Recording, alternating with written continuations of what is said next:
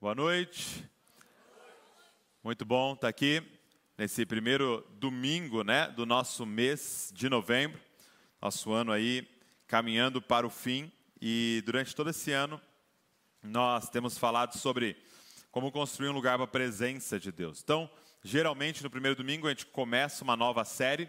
Nós vamos começar hoje uma nova série juntos aqui. É, e nós queremos falar é, de, desse lugar desse lugar que ele manda a gente construir para a presença dele, né? E que nós chamamos de igreja. E o tema que eu queria trabalhar com vocês nesse mês, né, do que nós vamos trabalhar, é esse: igreja é um verbo. Igreja é um verbo. Então, nós vamos conversar aqui sobre é, essa provocação, né? É, um, é, é uma provocação, é claro que no português igreja é um substantivo, mas nós vamos falar aqui sobre a igreja em ação o ser igreja, o viver igreja verdadeiramente. Porque você pode apenas ir até a igreja, a igreja como um substantivo. Mas o nosso convite para você, o convite da palavra de Deus para você, é para você viver a igreja como um verbo. Então nós vamos inventar aqui um verbo que vai ser o verbo igrejar. Pergunta para a pessoa que está ao seu lado: e aí, você está igrejando? Você está igrejando? Ou você só está indo na igreja?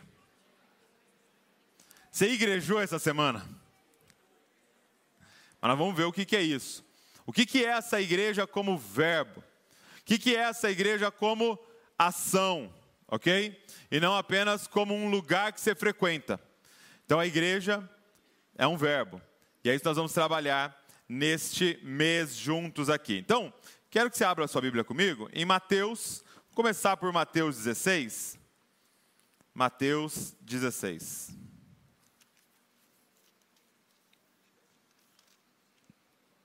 Não sei se você sabe, mas é, a palavra igreja vai aparecer duas vezes nos quatro evangelhos, ok? Então, nos quatro evangelhos, a palavra igreja aparece duas vezes com Jesus citando. E as duas vezes que ela aparece estão em Mateus, e é Mateus 16 e Mateus 18. Tá? Então eu queria pegar esses dois fundamentos que Jesus deixa para a gente do que é viver igreja, né? do que é igrejar. Então, Mateus 16, verso de número 13. Verso de número 13. Mateus 16, verso 13. Diz assim: Chegando Jesus à região de Cesareia de Filipe, perguntou aos seus discípulos: Quem os outros dizem que o filho do homem é? Eles responderam: Alguns dizem que é João Batista, outros Elias, e ainda outros Jeremias ou um dos profetas. Então, Jesus está fazendo uma pesquisa ali. Como os discípulos estavam mais em contato com a multidão, ele pergunta: quem que o pessoal aí está falando que eu sou? Quem que eles acham que eu sou? Qual que é a análise, né, e aqui no caso teológica, de quem é o Filho do Homem? E aí eles dizem: olha, o pessoal está falando que o Senhor é João Batista. Por quê? Porque a pregação era muito parecida. O reino de Deus está próximo, arrependam-se e creiam no Evangelho. Então, era muito parecida a pregação. Então, tu fala, não, é João Batista. Outros diziam, não, Elias, e muito provavelmente por causa dos milagres.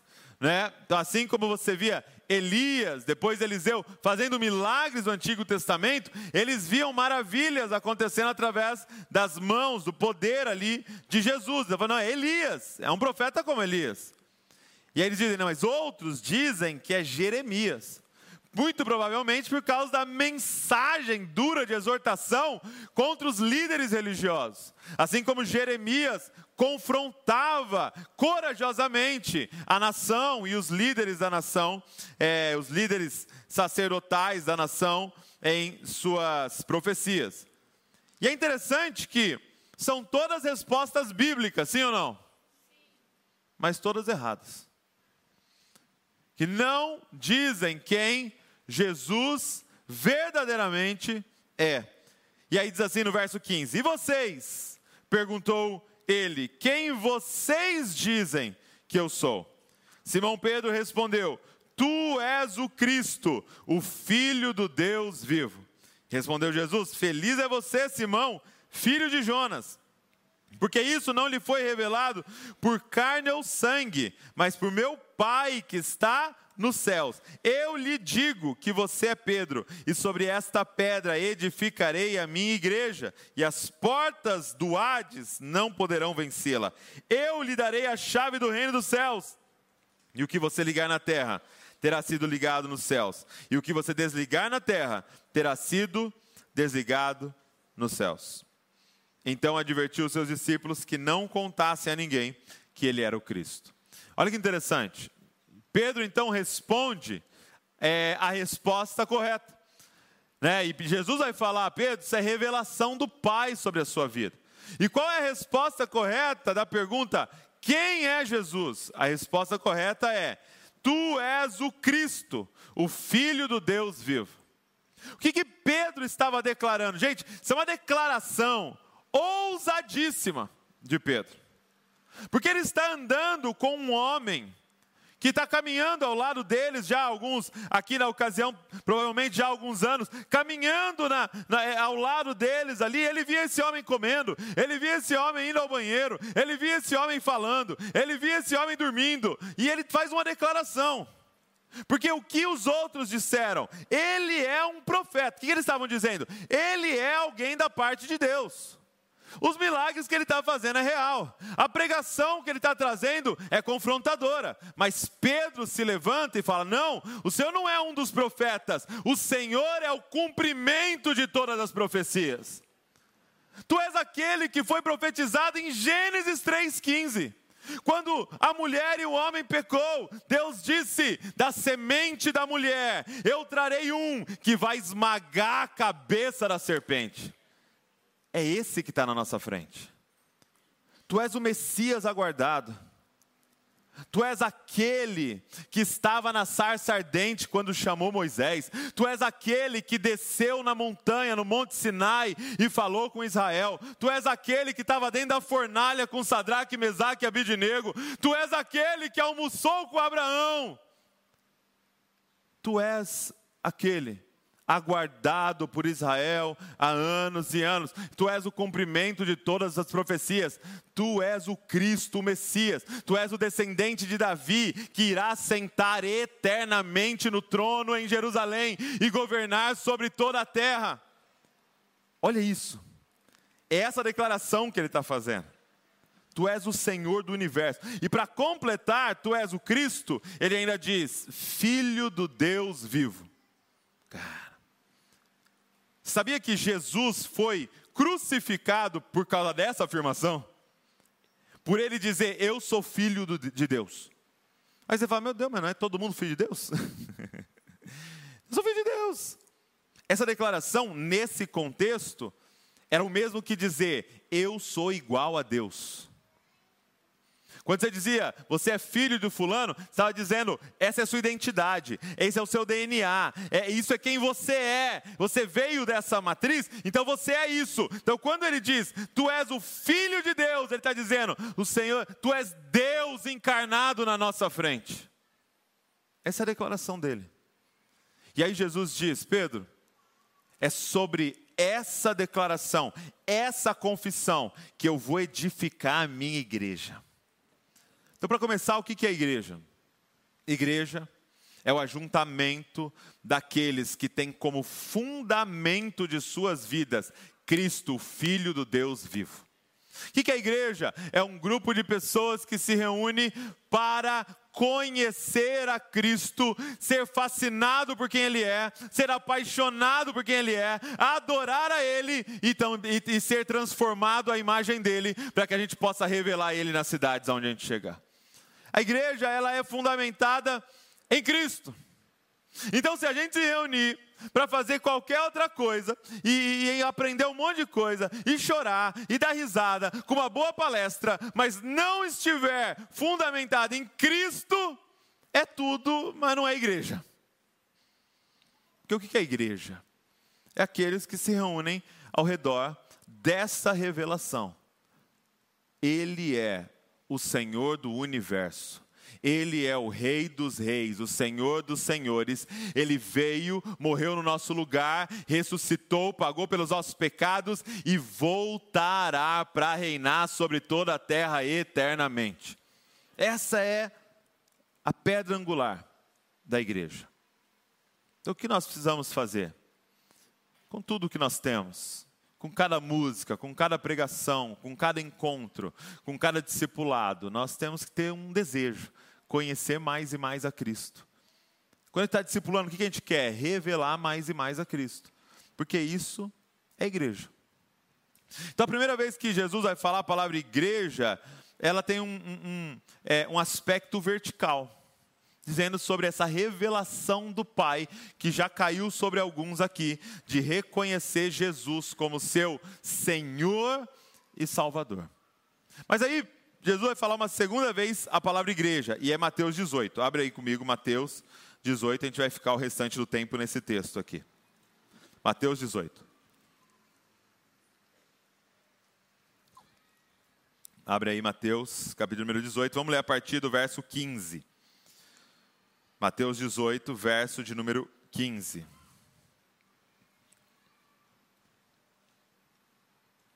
Diz assim: se o seu irmão pecar contra você, vá e a sós com ele, mostre-lhe o erro.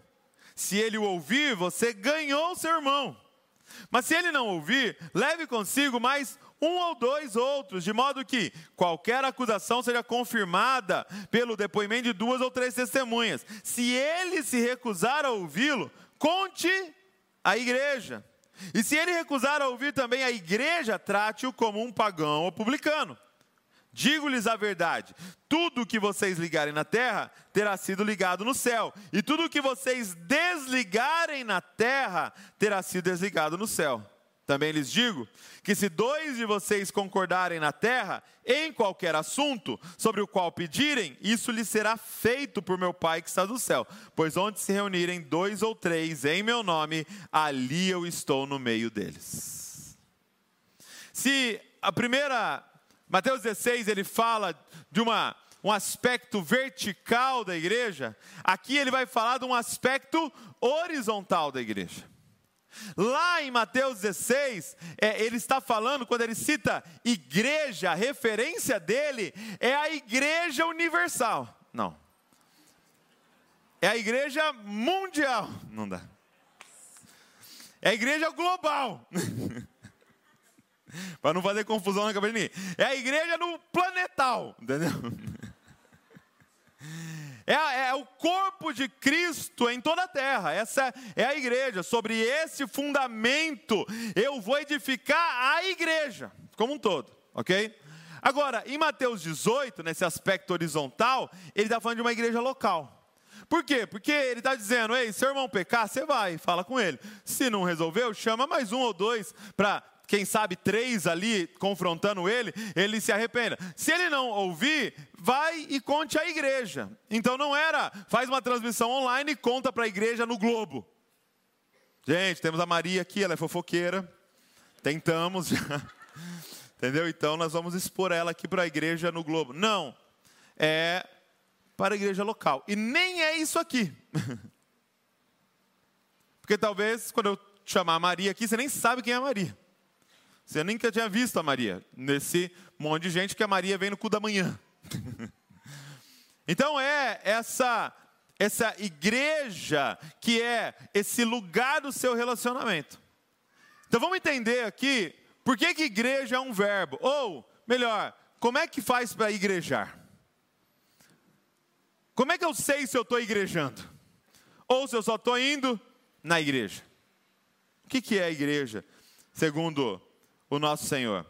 Porque quando você olha para esses textos, por exemplo, nesse, nesse trecho aqui de Mateus 18, tem dois textos aqui que é muito conhecido, que todo mundo aqui já ouviu, já leu alguma vez e destacou para você. Porque olha isso aqui, Mateus 18, 19. Também lhes digo que se dois de vocês concordarem na terra em qualquer assunto sobre o qual pedirem, isso lhes será feito por meu Pai que está nos céus. Olha isso, gente. Se dois concordarem sobre qualquer assunto, o pai vai fazer. Poderoso, hein?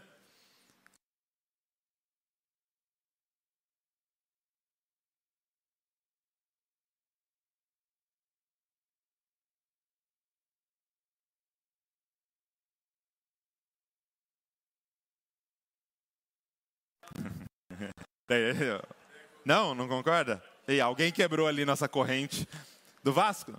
Não, no Vasco deixa o Vasco quieto. Fizemos de manhã, já funcionou. Então você vê que a gente pega um texto como esse, quando dois concordarem sobre qualquer assunto, será feito. Tá, mas em que contexto? Da igreja. É quando dois estão igrejando. Ou o outro texto. Pois onde se reunirem dois ou três em meu nome, ali eu estou no meio deles. É o texto de quando todo mundo faltou na célula. Sim ou não? Veio quatro na reunião. Já liderou jovens assim que veio uns cinco. Ela começa com esse aqui, ó. Pois onde dois ou três se reunirem, a gente conta um, dois, três, quatro, cinco. Gente, nós estamos aqui no lucro. Porque precisava de dois. Mas estamos com cinco. Ele está aqui no nosso meio, aleluia.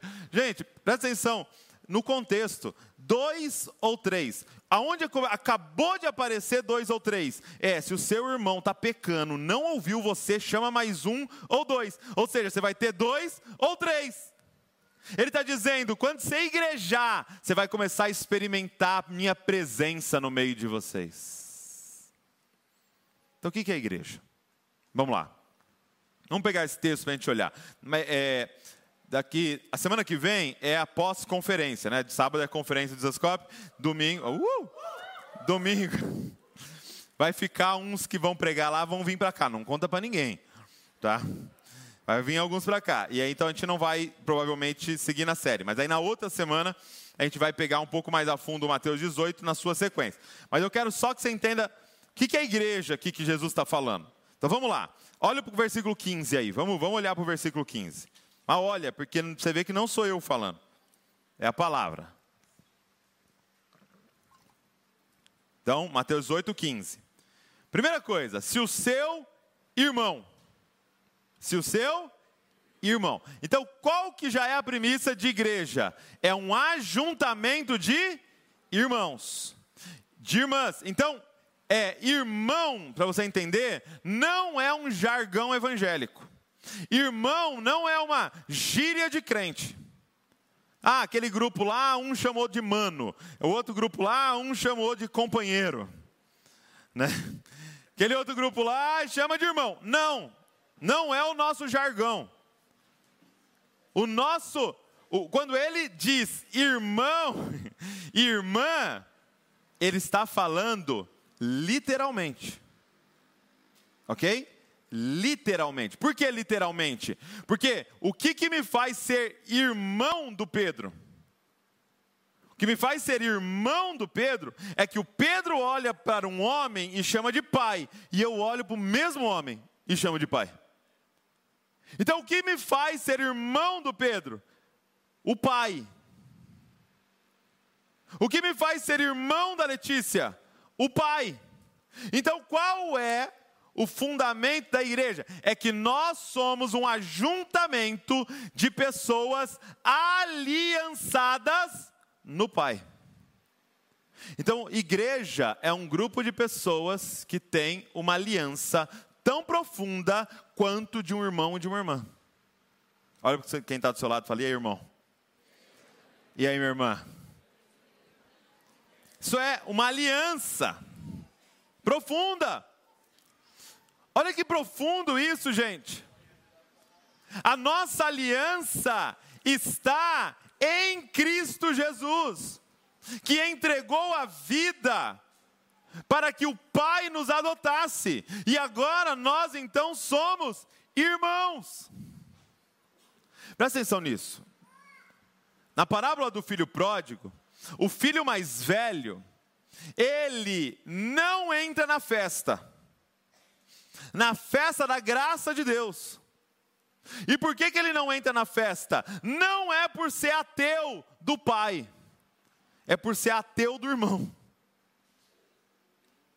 Não é por não aceitar o pai que ele não entra na festa, é por não aceitar o irmão. E aí ele diz assim: Pai, e eu todos esses anos eu trabalho como escravo para você, você nunca me deu um cabrito, mas esse teu filho, que esse teu filho é seu irmão,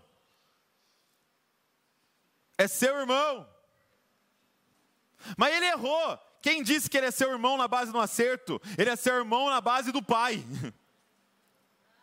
Ela é sua irmã, porque o pai dela é seu pai. Ah, mas não concordo com a visão política dela. E desde quando a nossa aliança é na visão política? Nossa aliança é porque a gente nasceu de novo na mesma família. Mas não concordo com a visão teológica dela. Então conversa com ela o resto da vida, mas continua sendo seu irmão. A sua irmã. Então tem muita gente que está se relacionando na igreja como se fosse um grupo de funcionários. Que aí não concordo, eu saio, eu peço demissão. Existe ex-irmão, gente? Existe ex-irmã? Sua irmã pode decepcionar o tanto que ela quiser. Não tem ex-irmã, não tem ex-irmão. E mesmo que esse nosso irmão decida viver uma vida desgraçada, longe do pai, fazendo tudo errado, a gente continua aqui posicionado como irmão aguardando, na esperança, intercedendo que ele se arrependa e volte para a posição que é dele, debaixo da liderança do Pai, para continuar caminhando com a gente como irmão. João vai dizer em sua carta: Como é que você diz que ama a Deus se você não vê, se você não ama o seu irmão que você vê? Como é que eu sei que eu estou amando o Pai? É se eu estou amando os filhos dele, os nossos irmãos. E aqui eu já abro um parênteses para falar com vocês sobre isso. Meu amigo, não é romântico, tá? Não é família. Deixa eu fazer uma pergunta para você. Com quem que você teve as piores brigas da sua vida? Já rolou uns puxão de cabelo, umas unhadas. Se foi na rua, nós vamos orar por você aqui depois. Porque geralmente é irmão, irmã, ou é primo e prima que Está no nível de irmão e irmã ali. Eu lembro que um dia eu peguei um copo de suco, um, um copo de, de fantaúva, joguei na cara da Letícia, assim, ó, brigando com ela na mesa. Tal. E o que aconteceu depois? Deixou de ser irmã? Não, não deixou de ser irmã, tá lá. Até hoje é irmã. Até hoje. Então, por que eu estou dizendo isso? Não é romântico. Não é romântico. Por que, que nós temos brigas com os nossos irmãos? Por que, gente? Porque a aliança é tão forte que a gente fala a verdade. Se tem alguém aqui com bafo, você só muda de cadeira. Mas se o seu irmão está com bafo, você já chega e fala, engoliu uma meia? Alguma coisa morreu aí dentro, cara. Mas por quê? Porque é nosso irmão. Agora, é muito importante você entender isso aqui. Esse relacionamento de aliança que nós estamos dizendo aqui, não é possível viver com todos, porque nós temos aqui 500 pessoas só no da noite. Então imagina, se eu, Douglas, fosse ter relacionamento profundo, como nós vamos conversar aqui, com 500, com mil pessoas. É impossível. Então você tem que entender quem Deus te deu. Então eu quero até é, é, falar com você sobre isso. Não é você que escolhe, é Deus que te dá. Então você nasceu e já tinha irmão lá. Ou você estava lá e nasceu irmão. Então, no meu caso, tem os dois casos. Eu nasci, a Letícia já estava lá. Não escolhi. E eu estava lá, apareceu o Pedro. Não escolhi também. E são meus irmãos. Então, o que eu quero dizer para você é para você orar, você ter discernimento. E aqui de forma muito prática, como é que a gente se organiza aqui? Através dos DNAs, através das igrejas nas casas, porque aí não são 500 pessoas, são 20. Tem algumas tem 30 lá, mas daqui a pouco a gente dá um jeito aí de ficar um pouco menor. Mas aí isso é aquele grupo que o Senhor está te apontando e te dando. Não queira escolher irmão, porque é o pai que sabe o irmão que você precisa. Ah, mas aquela é muito chata. Quem sabe é ela que vai gerar a paciência que Deus quer gerar no seu interior. Ah, mas aquela dá muito trabalho. Mas quem sabe é essa ou aquele que vai gerar a mansidão que Deus quer formar dentro de você. Quem está entendendo o que eu estou falando aqui? Então, primeira coisa, irmão, relacionamento de aliança. Uma aliança, ok? É, um, tem um, um grande amigo que ele, tava, que ele é um psicólogo, ele estava me dizendo que quando ele atende casais, seu nome é Cláudio, quando ele atende casais, é, o que, que acontece? Ele falou: o desafio de atender casais é que esse, esse, quando eu estou diante do marido da esposa, eu não tenho que tentar ajudar o marido a descobrir a sua vontade, os seus desejos, e descobrir a esposa a descobrir suas vontades, seus desejos. O desafio é descobrir qual é a vontade do casal. Então é como se, ao juntar o marido e a esposa, surgisse essa nova pessoa. Quando eles têm uma aliança verdadeira e profunda, surge essa terceira pessoa, que é a pessoa do casamento. Então agora não é o que eu quero, não é o que ela quer, é o que, que nós queremos. Então a Val tem toda uma, uma, é, uma, uma história e, e, e, assim formou os seus desejos. O Douglas tem outra história e assim formou os seus desejos. Mas agora gente constrói uma história junto e surge essa nova pessoa que tem sonhos, que tem vontades, que tem é, é, medos. Essa nova pessoa, no caso meu, né, o meu e da Val, ela se chama Valdo. Pegou? Vai chegar aí, Val do. Essa nova pessoa. Mas aí ele estava me dizendo, só que Douglas, geralmente, quando chega ali na terapia, o que, que você descobre? O marido se recusa a morrer. E a esposa se recusa a morrer. Então o que, que eles fazem? Eles encontram uma distância saudável para viver um com o outro, e todo mundo acha que eles estão casados, mas nunca surge essa pessoa. Então é eu tentar não esbarrar no seu pé aí. Aí ela está aqui tentando não esbarrar e a gente vive aqui uma, uma, uma paz, né? Vamos fazer aqui um, um, lugar de paz, um corredor da paz aqui, tá? Então eu, eu, durmo assim, você dorme assado, eu chego nesse horário, você chega nesse, nós vamos convivendo. E não surge essa pessoa. E quando ele estava falando isso, me clicou algo, cara. Foi assim que a gente decidiu organizar a igreja eu venho para cá. Nós temos uma estrutura que você consegue manter uma distância saudável do outro. E aí você fala, ah, ele é lá da minha igreja. Mas você não morre, ele não morre, e o pior, não surge a pessoa que deveria surgir, que se chama Jesus Cristo. Nós somos o corpo de Cristo andando em Bragança Paulista. Mas quando é que isso vai acontecer? Quando nós formos um. Quando nós nos aliançarmos, só que aí eu vou ter que morrer para o meu individualismo. É, você vai ter que morrer para o seu individualismo, para a gente ter uma aliança de verdade. Então, a primeira coisa é, irmãos, é um grupo de pessoas aliançadas. E a pergunta é: você está igrejando?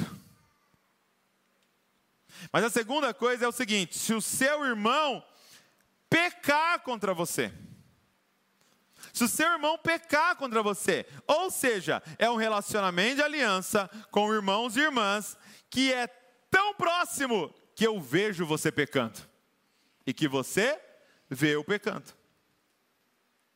Só que temos, temos um problema aqui, porque de domingo eu não vejo ninguém pecando. Você não solta um palavrão no culto aqui? Você não dá um pontapé em alguém no culto aqui? Nem com a sua esposa você briga aqui? Olha o que nós organizamos aqui, presta atenção, a estratégia. Você entra na igreja já por aquela porta, porque aí você já deixa suas crianças lá. Entendeu? Faz check-in, já deixa lá. Aí você vem para cá, todo bonitão, todo cheiroso. Senta, aleluia, glória a Deus. Terminou o culto, você pega ela ali, ó, pega as crianças, já entra no carro, que é para a gente nem ver as suas crianças, entendeu? Para não ver como é que tá. Estão te obedecendo? São educados? A gente não vê um ou outro pecando. Mas o que é igrejar?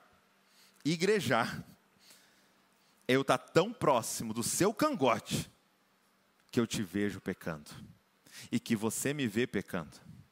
Porque uma certeza eu tenho aqui, meus amigos. Nós somos tudo pecador aqui nesse lugar. Sim ou não? Tem alguém aqui que não é? Revele-se agora, anjo do Senhor que está entrando. São tudo pecador. Então, se ninguém está te vendo pecando, é que você conseguiu aprender essa distância saudável.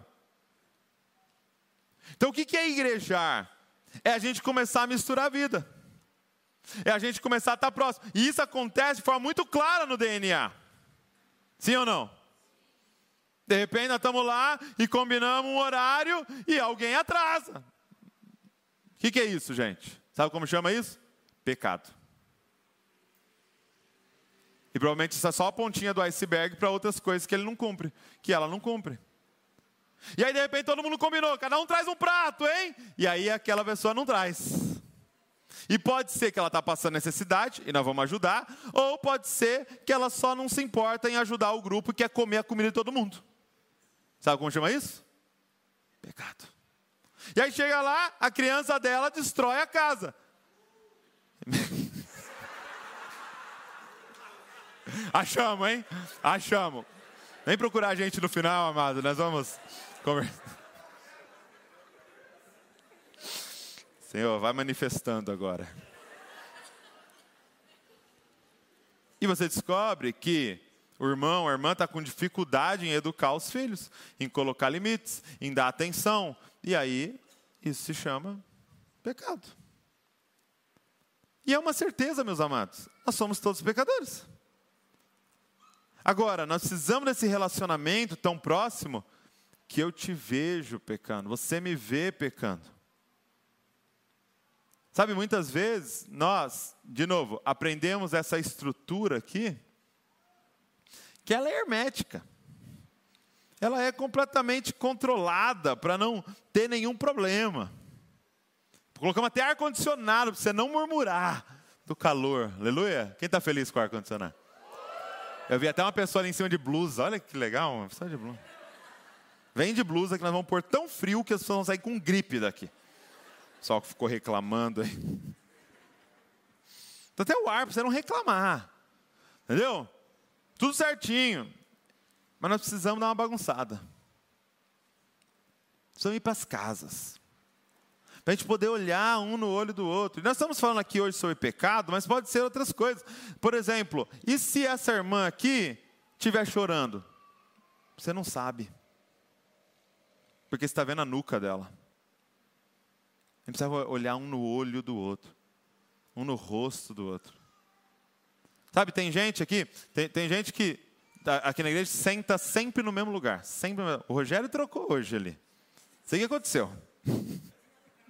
Mas entra no mesmo lugar. Ou seja, você vê uma mesma nuca todo domingo.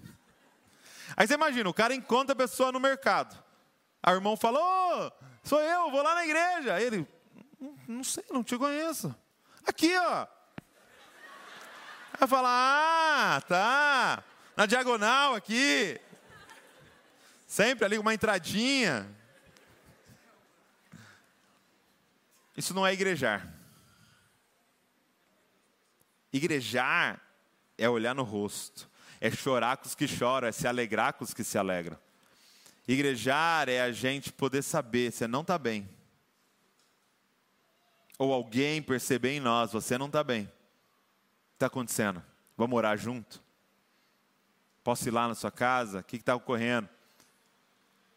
Então, nós precisamos de um relacionamento próximo que seu irmão tem como pecar contra você. Só que aí ele continua, ele fala assim: se o seu irmão pecar contra você, vá e a sós com ele, mostre-lhe o erro. Então, o que, que é igreja?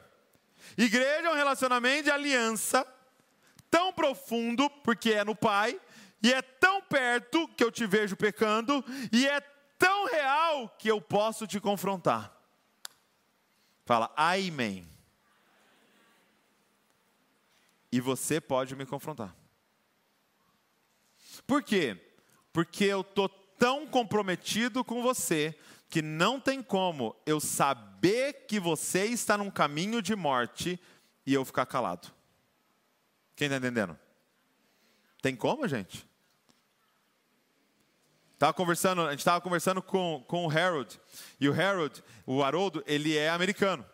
E aí a gente perguntou para ele, por que, que a cultura brasileira é diferente da americana? Porque o americano, ainda mais, o alemão ainda mais, mas o próprio americano, ele é muito direto. Ele fala as verdades, né? Você fala para ele, oh, vamos sair jantar? Não. Desculpa. Entendeu? A gente é, eu vou ver. Vamos ver, vamos marcar. Né? Mas você, você não vai. Por que a gente não fala não? Eu perguntando para ele, ele falou assim, porque o Brasil tem um dom.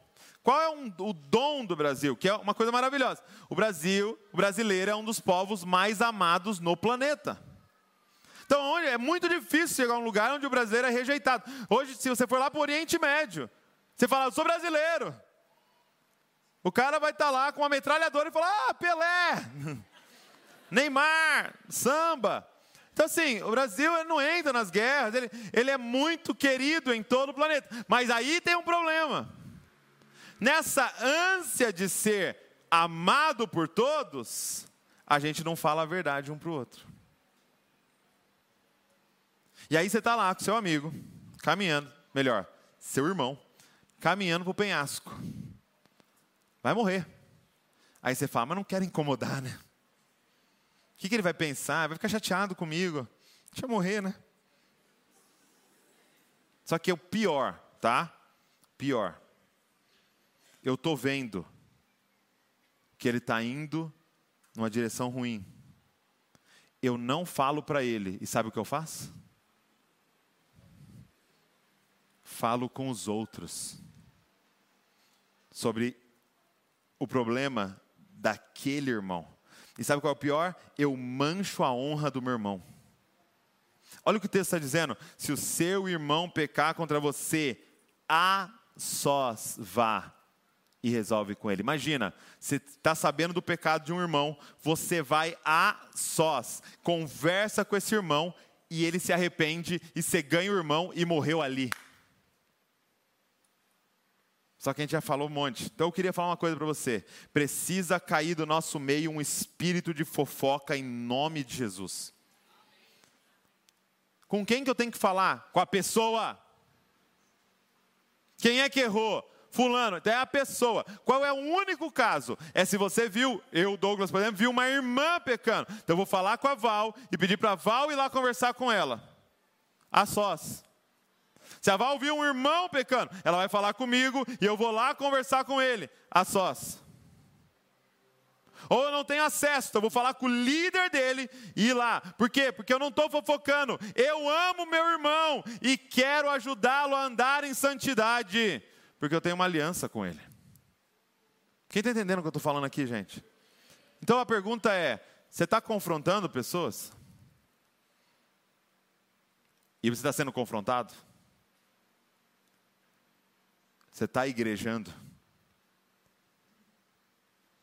Ou você está frequentando um lugar de domingo para ouvir pregação e receber sua bênção e ir embora? Porque isso não é ser igreja. Ser igreja é um relacionamento de aliança com irmãos e irmãs, que é tão próximo que eu vejo meu irmão e minha irmã pecando, e é tão real que eu tenho a liberdade de confrontá-lo e de ser confrontado. Isso é igreja. O que, que precisa cair, gente? Um espírito de Caim no nosso meio. O espírito de Caim. Qual é o espírito de Caim? Caim, ele vai, assassina o irmão, e aí Deus aparece para Caim e fala: Cadê Abel? O seu irmão. Sabe o que Caim responde? Por acaso sou eu guarda de Abel? Por acaso sou eu responsável pela vida dele? E sabe qual é a resposta de Deus? Sim. Eu criei você exatamente para isso. para guardar o seu irmão. Só que o que nós temos feito? Assassinado nosso irmão. Eu te criei para isso, para guardar o seu irmão. Precisa cair do nosso meio o espírito de Caim. Ah, eu nunca assassinei ninguém. Quando você sai falando para os outros, sem confrontar a pessoa, o que, que você está fazendo? Você está apedrejando a pessoa. E deixa eu falar uma coisa para você que ouve. Quando alguém chegar para você, cara, você não sabe, o fulano, né, não fala, eu não quero saber. Você já falou com o fulano? Não. Então você vai falar com ele. E se ele não te ouvir, você pode me chamar como testemunha e eu vou lá com você. Mas fala com ele, não comigo. Sabe, me preocupa quando as pessoas me dizem: ah, direto o pessoal vai lá em casa e acaba falando. Por que, que a sua casa tem um ambiente que dá para ficar falando? Por que estão achando liberdade na sua casa para falar dos outros? Ah, não, a gente ora no final. Não, cara, não adianta um culto satânico e orar no final. Quem está entendendo o que eu estou falando aqui, gente? Você precisa falar com a pessoa que você tem que falar. Se o seu irmão pecar, vai a sós falar com ele. Se ele não ouviu, chama mais um.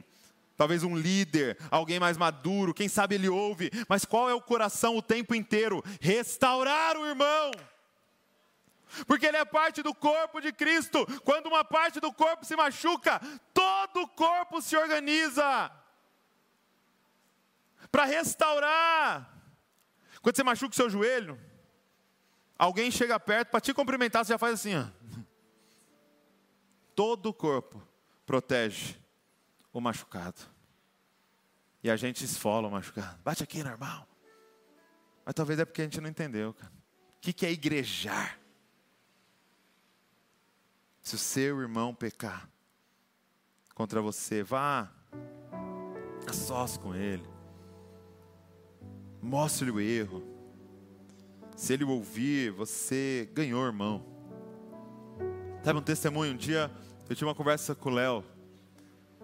E eu vou contar isso porque o Léo né, já contou isso em aula tal. É, é, foi almoçar eu e o Léo, e o Léo tinha algo para me confrontar, de algo que eu estava errando. E aí o Léo colocou na mesa, falou: Douglas, tá errado isso aqui, isso aqui e tal. E eu falei: Léo, estou errando nisso, e você é melhor do que eu nisso, me ajuda nisso daí. Porque, gente, todo mundo tem uma riqueza e uma pobreza, e essa é a minha pobreza, que é a riqueza do Léo, e é exatamente por isso que Deus conectou a gente numa aliança. Só que no final, eu peguei na mão do Léo e falei: Léo, eu tenho uma pergunta para te fazer. E se eu não conseguir melhorar? a gente continua aliançado? Ou a nossa aliança é baseada no desempenho meu ou no seu? Não, a nossa aliança é em Cristo. E ali a gente renovou mais uma vez a nossa aliança. Dizendo, é como Jesus disse: seu irmão pecar 70 vezes, você perdoa. Se 70 vezes ele pecar e se arrepender, você perdoa. Por quê? Porque a nossa aliança é em Cristo. Quando que ele diz, trata como publicano, é quando você reconhece que ele não quer mais. Nós já fomos nós, já fomos dois ou três, nós já fomos com a igreja. Ele não quer mais. Então nós vamos respeitar e confirmar o que ele escolheu. Mas nós continuamos aqui, posicionados, sob a liderança do Pai, como irmãos. Deus está nos chamando para ser igreja, gente. Deus está nos chamando para ser igreja. Porque a igreja é a manifesta, é aonde acontecerá a manifestação da presença de Deus no Espírito. É qual igreja? Essa aqui. Porque olha o que está liberado para nós agora. Nesse contexto, também lhes digo que se dois de vocês concordarem na terra em qualquer assunto sobre o qual pedirem, isso lhes será feito por meu Pai que está nos céus. Ah, meus amados, é muita coisa. Eu fico olhando para um versículo como esse e falo, Jesus, cuidado, Jesus. Você tinha que ter colocado, ó, se eu fosse Jesus, era também lhes digo, se dois de vocês concordarem na terra sobre alguns assuntos, porque daqui a pouco tem gente na frente de concessionária. Meu amor, meu amor, concorda aqui comigo. Escolhe aí a cor. Mas por que, que Jesus tem a coragem de falar isso? Eu lhes digo que se dois ou três concordarem na terra sobre qualquer assunto, sobre o qual pedirem, isso lhes será feito, meu Pai está no céu. Porque, meu amado, para viver igreja, para igrejar, você vai ter que morrer e Cristo vai ter que viver através de você. Para alguém vir te confrontar no seu pecado e você permanecer aliançado, é porque o Espírito Santo está tomando conta do seu ser, e já não sou mais eu quem vivo, mas agora Cristo vive em mim, Cristo em nós é a esperança da glória, e é por isso que agora os nossos pedidos não vão ser, ai, Senhor, me dá uma BMW e tal, não, agora os pedidos, vamos concordar aqui, Bragança Paulista é do Senhor, vamos, vamos ligar aqui agora na terra, o que já está sendo ligado no céu, nós vamos ver essa cidade pegando fogo de amor por Jesus, por quê? Porque o que está em nós, cara? Que coração que está em nós? Quais os desejos que nos tomaram agora? A igreja. E a promessa? Pois onde se reunirem dois ou três, em meu nome, ali eu estou no meio deles. Imagina que loucura. Dois ou três, olhando no olho do irmão, com lágrimas nos olhos dizendo: Meu amado, você está pecando, você está no caminho errado, e porque a gente te ama muito, a gente está aqui nessa conversa difícil, e vocês começarem a experimentar a presença de Deus no meio de vocês, do Deus que é cheio de amor e de verdade, o Deus que é cheio de graça e de justiça o Deus que é esse balanço perfeito entre essas duas coisas. Ele está nos convidando a viver igreja. Ele está nos convidando para ir na simplicidade das casas e misturar a nossa vida. Com as pessoas que Ele vai nos apontar, que Ele vai nos mostrar. Igreja não é um restaurante que você fica escolhendo, igreja é a família que Deus te dá. Deixa Ele moldar a sua vida. Deixa Ele lixar a sua vida. Deixa o ferro pegando no ferro. Assim como um, irmão, um amigo afiando outro amigo. Deixa a igreja te curar. Sabe, talvez alguém esteja aqui hoje com medo de viver isso. Por quê? Porque você se feriu. Você foi e se lançou e te feriram. Mas deixa eu te dizer por que, que você se feriu. E você vai fazer diferente dessa vez. Só tem como se ferir, só tem como ficar decepcionado, só tem como ficar frustrado se você tinha expectativa. Então você foi para aquele grupo pensando agora eu vou ser família e aquele grupo te decepcionou. Por quê? Porque você tinha expectativa que eles fossem os seus irmãos. Não, não, não. O que eu estou pregando aqui não é para você procurar gente para ser seu irmão, é para você ser irmão das pessoas. Então não é na expectativa do que você vai receber ao se tornar família, é na é na responsabilidade do que você tem que dar, porque você é um irmão. Jesus veio como um irmão. Ele falou assim: aprende a orar comigo. Pai nosso. O que ele estava dizendo? Eu sou o seu irmão. Ele veio como irmão. Ele tinha alguma expectativa em nós? Não. Ele tinha uma responsabilidade por nós a ponto de dizer: vocês não estão se comportando como irmãos, mas eu vou me comportar como um irmão até o fim, a ponto de ser pendurado no madeiro para pagar um preço pelos meus irmãos. Então essa palavra não é para você pegar e ficar por aí assim, é, ele falou que a gente é família, mas ninguém me ligou. Não é para ninguém te ligar. Eu estou pregando essa palavra para você ligar para os outros. Quem está entendendo o que eu estou falando? Então você não entre nessa na expectativa do que vão fazer para você, mas entra na responsabilidade de que o Pai te deu de ser um irmão e uma irmã perto de quem ele te colocar. Não se frustre. Porque se você não tem expectativa, não tem como frustrar. E ninguém vai poder tirar você da sua responsabilidade de fazer. Porque mesmo que você fizer para alguém que não der a mínima, que for embora, não muda a sua responsabilidade, você fez. E aquilo está diante do Senhor. Deus está nos chamando para construir um lugar para a presença. E que lugar é esse? A igreja. Não é feita de tijolos, é feita de pedras vivas que vão ter a coragem de morrer para viver verdadeiramente igreja. Fica de pé no seu lugar. Que o Senhor nos dê a graça de igrejar. Olha para que está do seu lado aí e fala: Bora igrejar.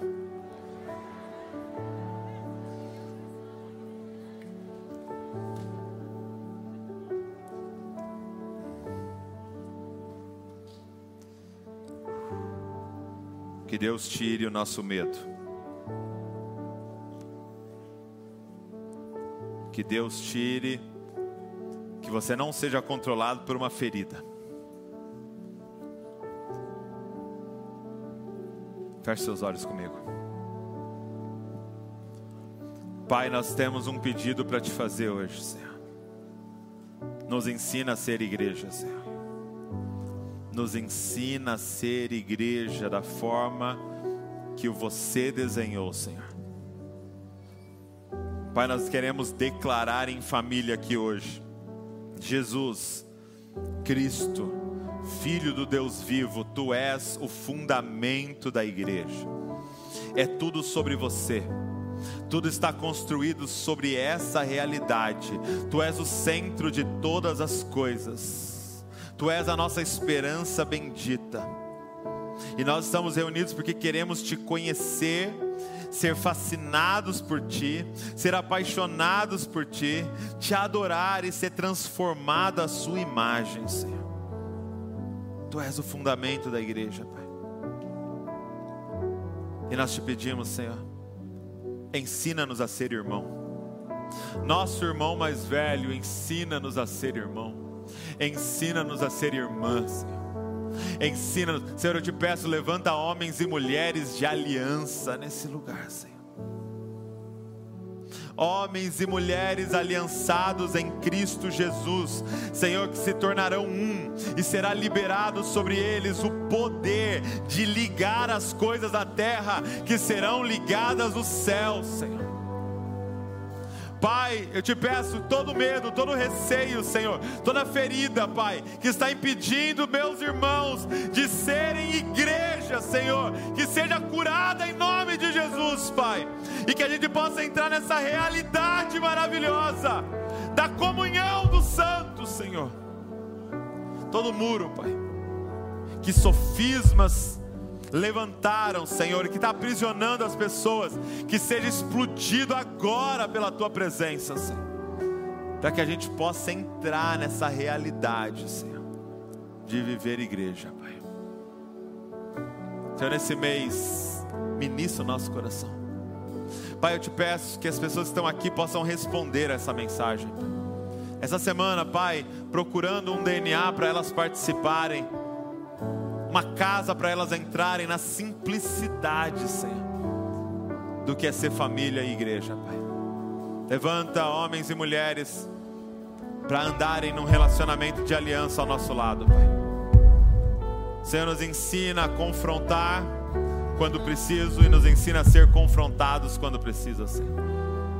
Faz-nos mansos e humildes, Senhor. Nós queremos igrejar, Senhor. Nós não queremos apenas ir num prédio, Senhor. Nós queremos ser igreja, Pai. Em nome de Jesus, Senhor.